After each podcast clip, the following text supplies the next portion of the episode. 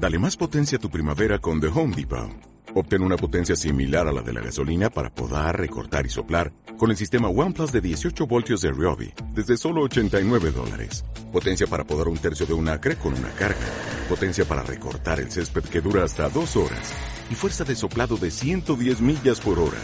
Todo con una batería intercambiable. Llévate el sistema inalámbrico OnePlus de 18 voltios de Ryobi. Solo en The Home Depot. Haces más. Logras más.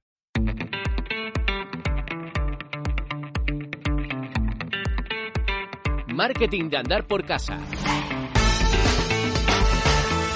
Hola, ¿qué tal? Muy buenos días. Hoy es jueves, hoy es día 4 de junio y como siempre aquí estamos el equipo de marketing de andar por casa.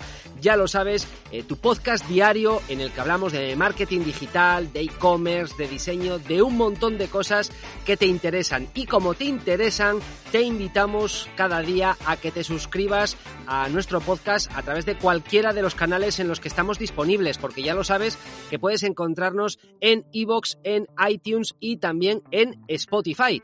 Y te invitamos además a que nos dejes tus comentarios y tus preguntas. Queremos saber de qué temas te gustaría que hablásemos en futuros episodios de Marketing de Andar por Casa. Y te recuerdo, como cada día, que visites marketingandarporcasa.com si estás pensando en montar tu propia tienda online te vamos a ofrecer la posibilidad de hacerlo en PrestaShop y en solo 48 horas. Pero es que además te lo ofrecemos a un precio imbatible. Además, lo sabes porque te lo hemos contado otros días y si no te lo cuento hoy, puedes introducir el código podcast para obtener un 10% de descuento. Recuerda, marketingandarporcasa.com. Y hoy jueves vamos a hablar de diseño, de la parte de diseño que también llevan eh, las webs, los e-commerce, porque es, lo decíamos en estos días atrás, una de las partes fundamentales. Lo que no nos entra por los ojos difícilmente nos va a llevar a meter la mano en el bolsillo. Y de diseño, como sabéis, hablamos cada semana con Elena Benito. Elena, ¿qué tal? Muy buenas. Muy buenas, ¿qué tal? Bueno, como digo, eh, la importancia que tiene el diseño no nos cansaremos de, de repetirlo en cualquier comunicación, en cualquier campaña pero también en nuestra web, en nuestra tienda online, lo hablábamos, eh, lo, comentábamos la semana pasada un poquito, ¿no? Lo importante que es que la web o la tienda online, cuando la visitemos, nos entre por los ojos, ¿no? Pues sí, la verdad que es que esa parte visual es el primer impacto que reciben pues nuestros clientes, ¿no? O potenciales clientes. Y parece que no, pero sí que hay un porcentaje de gente que puede marcharse debido a cómo se vea en nuestra web, ¿no? Si se ve a lo mejor feota o antigua. Y bueno, la verdad que la semana pasada hablábamos de, de eso, ¿no? De definir primero bien tu marca, de establecer esas bases previas para no dejarlo todo en manos de la improvisación. Y hoy vamos a centrarnos un poco más a ver qué, cuáles son los típicos errores que, aunque parezca mentira, son súper frecuentes aún hoy en día en las webs. Sí, la verdad es que lo que, lo que comentabas ahora es así. ¿eh? eh muchas veces estamos visitando, eh, sobre todo si lo centramos en el tema de, de, las tiendas online, cuando vemos una tienda online, lo que decías tú ahora, ¿eh? que, nos, que nos parezca a lo mejor que está un poco ya antigua o que la vemos con un diseño que, bueno, que no nos acaba de convencer por lo que sea, porque al final los estándares muchas veces son siempre los mismos y si vemos algo que ya se quedó un poco atrás, bueno, como que incluso nos puede, no sé lo que opinas tú, yo creo que nos puede generar incluso hasta un poco de desconfianza, ¿no? El ver una web así. Sí, sí, bueno, yo también puedo tener la, la tara esta del diseñador, ¿no? Pero sí que, sí que pasa, sí que, sí que hay algún estudio, ¿no? Que de estas cosas que dicen, pues, ¿cuánta gente, qué porcentaje de entre de público entra en tu web? Pues también hay un porcentaje que se va de tu web por esta parte, por esta parte visual. Y efectivamente hay modas y hay ciertas cosas que podemos hacer para mantenerla actualizada. Bueno, Elena, y entrando en materia de lo que nos vas a comentar esta semana, eh, nos decías que vas a hablarnos de errores, entiendo que para que los conozcamos y no cometerlos, errores de diseño, y una de las patas de estos errores tienen que ver con las imágenes, ¿no? Las imágenes esta parte que es la más, la más impactante, ¿no? Es la más visual, nunca mejor dicho. Bueno, ya nos habla mucho Gabino Jove, todo esto más en profundidad, ¿no? La técnica de cómo hacer una buena foto y demás.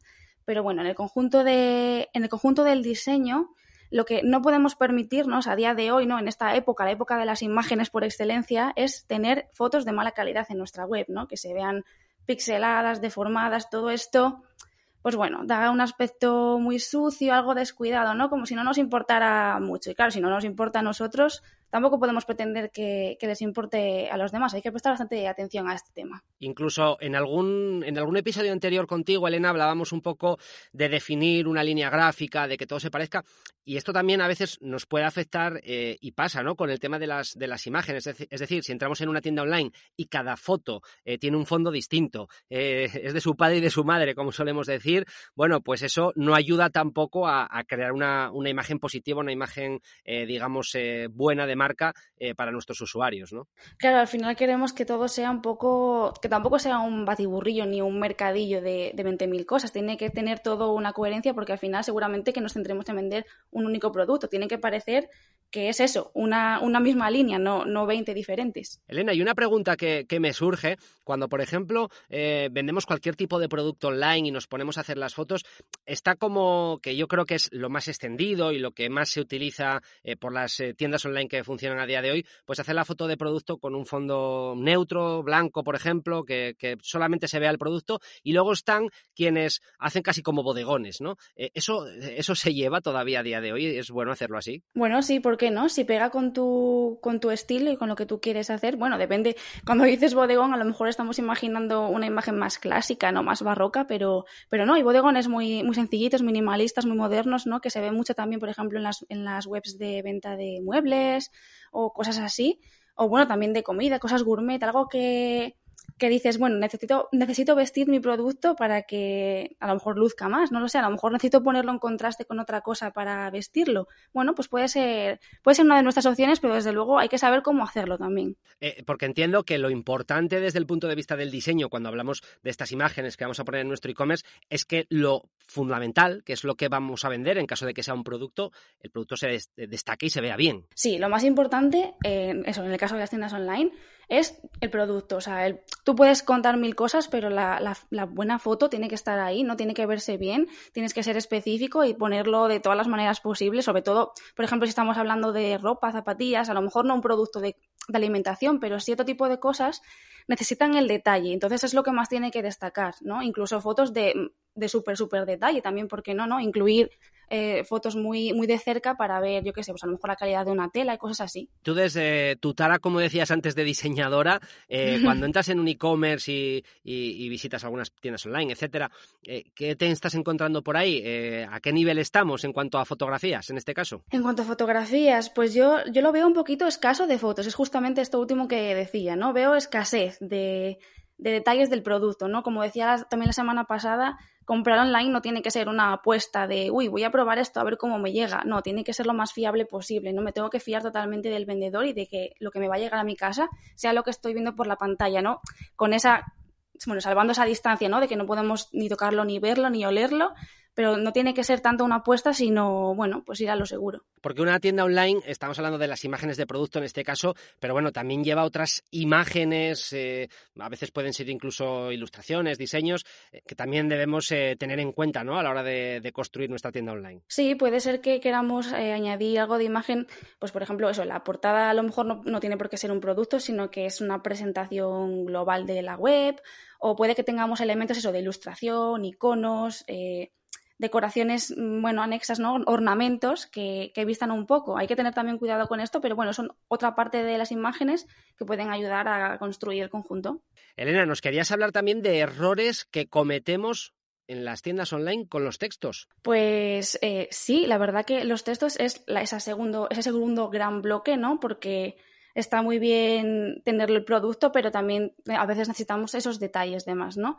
Lo, principal es que el texto sea, sea, legible, eso es lo más importante, ¿no? Y en este, en este caso sí que se puede llegar a pecar un poco del uso de, del mal uso de las tipografías, ¿no? De que a lo mejor poner colores que no vayan mucho, combinar demasiados colores, que sea un festival de estilos y colores que no tienen mucho que ver los unos con los otros. Bueno, a lo mejor es mejor eh, tirar a lo sencillo y decir, bueno, pues elijo algo para los títulos, algo grande y legible, algo para, los, para el cuerpo de texto general y a partir de ahí ir creciendo, ¿no? Pero partir de, lo más sencillo. Otra cosa que, que, nos puede pasar es abusar a lo mejor de las mayúsculas. Cuidado con esto porque también es algo que se ve bastante y da muy mala sensación, es demasiado agresivo, es como si te estuvieran gritando.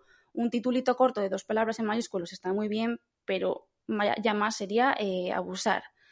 También nos puede pasar con que nos pasemos por exceso de texto o que pequemos por, por muy poco texto, ¿no? El, texto, si es mucho, pues vamos a intentar que se lea bien, ¿no? Separarlo bien en párrafos. Eh, una idea puede ser incluso hacer listados, ¿no? Donde el texto esté más sintético y bien separado. Correcto, hay muchas eh, formas. Hay que encontrar a veces eh, la cantidad exacta de texto. Aquí luego entran otras cuestiones, eh, pues no solamente de que los usuarios encuentren dentro de nuestra web la información que están buscando, la información importante, y eso tenemos que saber detectar qué es lo que, lo que deben incluir esos, esos textos, pero también sin pasarnos, ¿no? Y a lo mejor a veces no es mala idea cuando, eh, que lo encontraréis seguramente en muchas tiendas online, pues cuando un determinado producto lleva unas especificaciones muy técnicas, que además son largas porque tienes que ponerlo todo y demás, a lo mejor no es mala idea tampoco eh, sacarlo de lo que es la propia ficha del producto y ponerlo en un apartado eh, al margen de esto para que quien quiera entre en esas especificaciones más en detalle, ¿no? Porque a lo mejor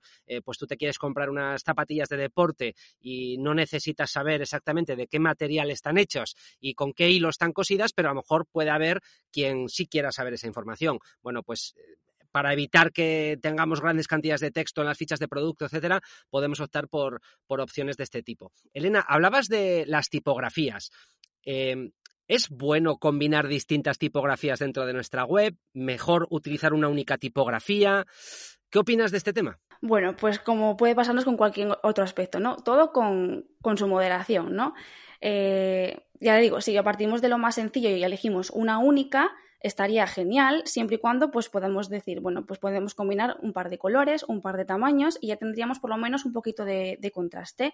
Más de combinar más de tres tipografías ya es demasiado. Yo creo que ya nos vamos a un entramos un poco en terreno pantanoso, ¿no? Podemos puede que nuestra tienda sea de algún estilo así a lo mejor de belleza, de tal que de este estilo de tipografías a lo mejor más caligráficas que tanto han estado de moda estos años así más, más atrás pues bueno, estas tipografías eh, están muy bien para palabras cortas, pero no para cuerpos largos de texto, ¿no? Porque no, no leeríamos nada, ¿no? Y a veces se abusa de este tipo de cosas. Hay que tener mucho cuidado con las combinaciones. Esto podemos buscar muchas ideas por, por, internet, buscar qué más cosas hay por ahí. Pero bueno, mi recomendación sería que más de tres, no, incluso más de dos, incluso. ¿eh? Y, otra pregunta que yo es una. Tú hablabas antes de tu tara, yo también tengo las mías. Eh, yo defiendo que un texto, sin leerlo, ¿eh? simplemente cuando lo vemos, que puede ser bonito o puede ser muy feo, eh, porque va a depender un poco de cómo lo distribuyamos, los párrafos, la cantidad de líneas que utilicemos. ¿Esto es así o es una tara mental que tengo solamente yo? Totalmente, y eso no, totalmente no es una tara, ¿eh? Por supuesto que tienes mucha razón y eso es algo a lo, que a lo mejor mucha gente no prestamos atención. Eh, las líneas largas suponen mucho cansancio a la hora de leer, ¿no? No pongamos una línea de la parte más izquierda de la pantalla a la parte más derecha de la pantalla, porque eso va a ser insoportable de, leer, ¿no? Fijémonos, fijémonos, por ejemplo, como, referencia, una novela. Una novela tiene sus márgenes, arriba, abajo y a los lados, y eso está muy estudiado para que eso sea muy fácil de leer.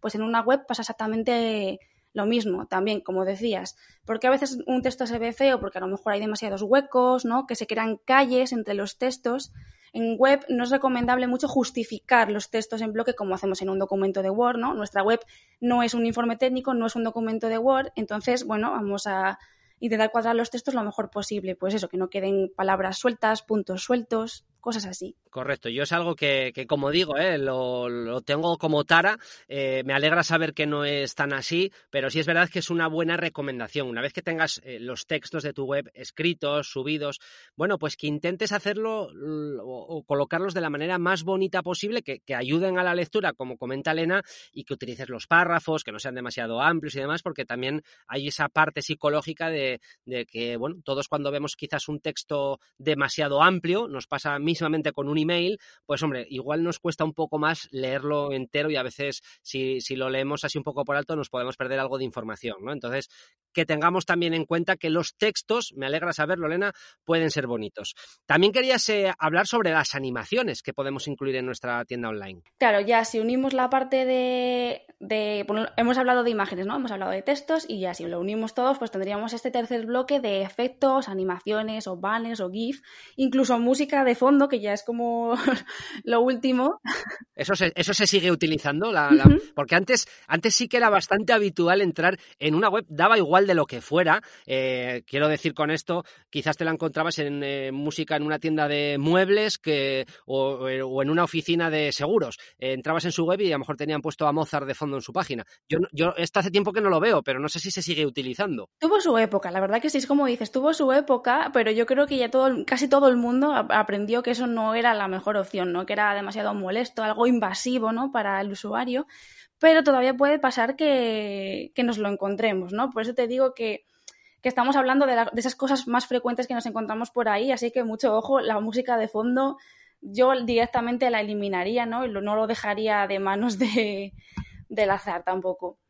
Sobre el resto de cosas que, hablábamos, ¿no? Como las animaciones, los GIFs y todo esto, pues bueno, pueden ser cosas pues simpáticas, que nos gusten, que nos hagan gracia, que puede que vayan con nuestro estilo o con, lo, con, un, con un aspecto más desenfadado que le queramos dar, que bueno, pues un GIF simpático, está bien. 15 es abusar, ¿vale? 15 es abusar y ya no es que distraiga al usuario eh, visualmente y que, no, se nos pierda por el camino, sino que es que además satura la web estéticamente y además es que puede afectar a la carga, que es lo más importante, ¿no? Una web que es lenta eh, sí que echa mucho para atrás, ¿no? Es, mm, no es agradable, ¿no? Que entrar en una web y que no te carguen los productos, que te vayan apareciendo las imágenes con cuentagotas pues ya yo creo que si vamos ya a esta parte más técnica, a lo mejor nos controlamos un poquitín con este tipo de, materiales. Y las, eh, de los elementos que comentabas antes también, Elena, el de los banners. Estamos quizás más acostumbrados al uso de los banners cuando, por ejemplo, lanzamos una campaña en la que queremos, en este caso vamos a suponer,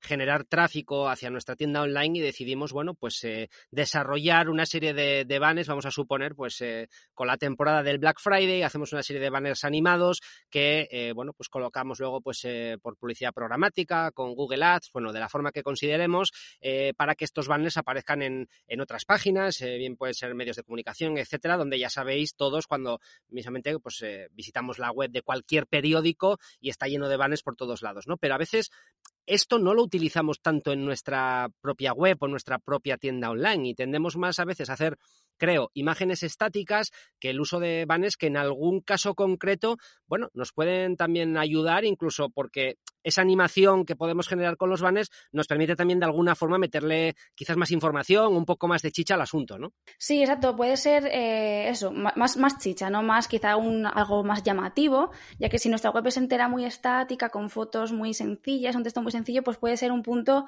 que nos llame más la atención. Como decía antes, un banner puede estar genial, 15 banners a lo mejor es demasiado, demasiada información, pero sí, ¿por qué no? no? Se suele incluir sobre todo bastante en, en las primeras páginas, ¿no? en el inicio o en una segunda sección, para, para, promocionar cosas concretas como de época, como lo que decías tú, ¿no? Pues Black Friday, Navidad, cosas temporales. Puede estar bien, sobre todo para, para ese tipo de, promociones, yo creo, sí, puede ser. Y ahora eh, también eh, vemos que muchas eh, webs nos permiten incluso hacer animaciones de pequeños detalles eh, de nuestra página, pues según vamos haciendo eh, el scroll o vemos alguna sección concreta, vemos como a lo mejor algunos elementos se mueven un poquito, algo sutil. Eh, yo creo que este tipo de, de figuras, etcétera, podemos utilizarlas también insisto, lo que tú estabas diciendo ahora también, ¿eh? con, medida, con mesura, pero también pueden aportarnos un plus, ¿no? Y además hoy en día pues hay muchas posibilidades en este sentido. Tengo que reconocer que como desarrolladora era algo que me costaba mucho implementar, ¿no? Pero que cuando lo veo por ahí me gusta, me gusta muchísimo y me atrae mucho la atención. Entonces, sí, ¿por qué no usarlo? ¿no? Ya con, todos los medios que tenemos a nuestro alcance, ¿no? Que aquí hablamos mucho de PrestaShop y de otros CMS, gestores de contenidos, que nos permiten hacer este tipo de efectos de una manera muy sencilla y que ya vienen muy bien hechos, ¿no? Predefinidos de base para que no saturen, para que sea una cosa sutil y elegante, ¿no? Yo mm, sí que me parece una, una, muy buena opción. Como digo, como llevo diciendo todo este rato, sin abusar, ¿no? Está muy bien, pero si las imágenes se mueven constantemente, a lo mejor nos volvemos un poco locos. Pero eso, que vayan apareciendo la información poco a poco, puede ser una manera mm, muy chula de, guiar al cliente por donde nosotros queremos que vaya. Bueno, Elena, y hablábamos al principio de, de esas eh, tiendas online, esas webs que si entramos y vemos que tienen ya una imagen un poco viejuna nos pueden echar un poco para atrás. Entiendo que al igual que actualizamos el sistema operativo de nuestra web y estas cuestiones técnicas, a nivel de imagen también tenemos que estar intentando siempre actualizarnos y ir un poco a, la vanguardia o a lo que se lleve en cada momento, ¿no? Pues sí, a veces, eh, como decíamos antes de, pecar, a lo mejor de, de otras cosas, a lo mejor en vez de preocuparnos por tener tantos banners y tantas cosas, podemos preocuparnos más por esto, ¿no? Por tenerlo actualizado. Eh, eso, por un lado estaría la parte técnica, pero por otro lado está la parte visual. Eh, una web que está desactualizada, pues bueno, mm, afecta mucho a la imagen que tenemos de ella, ¿no? Porque si vemos un banner a lo mejor de Navidad y estamos en marzo, pues esto, esto qué es, ¿no? Esta web está activa, este negocio sigue activo, da mucha sensación de, abandono y esto seguramente haya otro porcentaje de, gente que lo vaya a dejar. Y si empezamos a sumar entre unas cosas y otras el porcentaje de gente que se nos puede marchar, al final nos quedamos en, en qué nos quedamos, ¿no? Pues sí, muy importante tenerlo actualizado, tener los productos al día, si tenemos nuevas fotos también actualizarlas, ¿no? Por lo que sea más nuevo y tener la, tener la copia de todo, como también nos eh, adelantaba Fermín y Carmen el otro día. Es decir, al igual que todos más o menos nos vamos actualizando a las modas, algunos más, otros menos, como digo, y también a las temporadas de verano, de invierno. Lógicamente no vestimos igual en enero que en agosto. Debemos de tener también esto muy en cuenta en lo que tiene que ver con el diseño de nuestra web y como está diciendo Elena, sin volvernos locos, con cosas que, que, bueno, que inviten al usuario a permanecer en nuestra tienda online y sobre todo que le inviten a comprar lo que estamos vendiendo. Elena, te despedimos hasta la próxima semana. Muchas gracias. Muy bien, gracias Juan Diego. Y a ti te despedimos hasta mañana, que ya será viernes. Cerramos la semana porque ya sabes que este podcast, Marketing de Andar por Casa, tiene un episodio diario, siempre de lunes a viernes y siempre en iVoox, en iTunes y en Spotify. Y no me voy sin recordarte que entres en marketingdeandarporcasa.com. Si quieres montar tu tienda online, introduce el código podcast, te llevas un 10% de descuento. Volvemos mañana con más. Adiós.